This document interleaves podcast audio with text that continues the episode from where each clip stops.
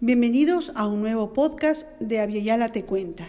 En este episodio hablaremos de la leyenda Neyempi.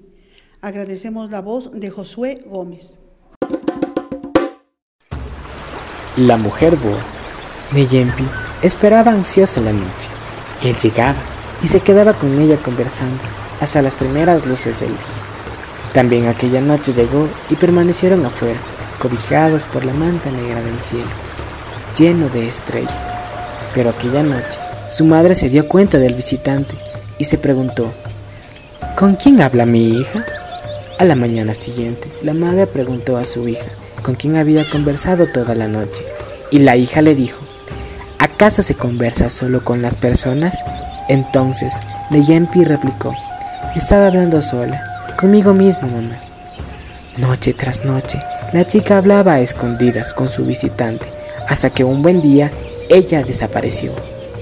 Poco después, se empezaron a oír ruidos en las selvas, como de árboles que caían. El ruido venía de la laguna y la madre pensó, mi hija está construyendo una casa, y estaba feliz porque creía que su hija se había casado. A los tres días, la hija apareció y habló con su madre. Madre, ya me casé. Necesito semillas de yuca para mi chacra. La hija recogió sus cosas y dejó nuevamente en la casa de sus padres. Tras algunos años, Neyempi apareció con un hijo en los brazos y su padre, muy contento de verla junto a su nieto, le regalaba maíz. Así pasaba el tiempo hasta que un día la madre le dijo a su hijo, tu padre ya está viejo, ya no tiene fuerza para ir de cacería. Ahora te toca a ti darnos de comer con cacería. ¿Qué tal es tu marido como cazador? La hija le dijo, no te preocupes, madre, mándame a mi hermanita mañana para darle carne. Mi esposo se fue de cacería y llegará tarde esta noche. El día siguiente, la hermana menor fue a traer la carne, pero al llegar se asustó porque su hermana no vivía en una casa, sino en un árbol tumbado. Neyempi le dijo, siéntate y espera. Ahora no voy a cocinar y luego hay que esperar a mi marido que llegara tarde. La hermana menor no pudo comer del miedo porque las comidas estaban servidas con serpientes enroscadas. El marido no llegaba hasta que pronto se oyó un fuerte ruido. Cuando miró al lugar de donde venía el estruendo, observó a una gran boa que iba hacia la casa. A su paso, la gigantesca serpiente tumbaba los árboles y hacía crecer la laguna. Mientras se acercaba a la casa, se transformaba en hombre. Con espanto, la hermanita menor rió que su cuñado era una inmensa boa. No pudo resistir el miedo y se escapó a la casa de sus padres. Allí les contó asustada.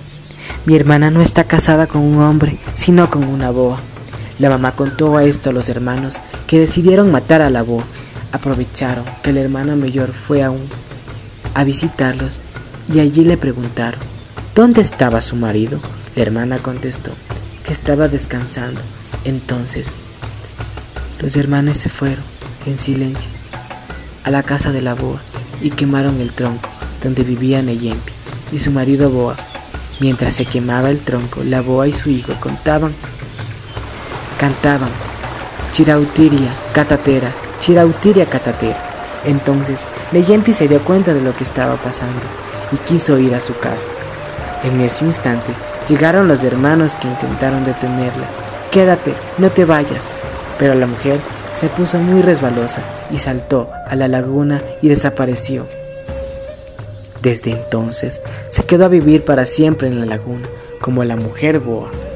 Aunque su madre se fue algunas veces a pedirle que volviera, Vuelve a la casa, hija.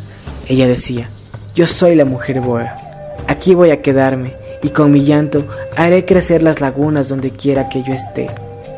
Y es desde allí que las lágrimas de Neyempi llenan de agua y de tristeza las lagunas. Universidad Politécnica Salesiana, Museo Afyayala.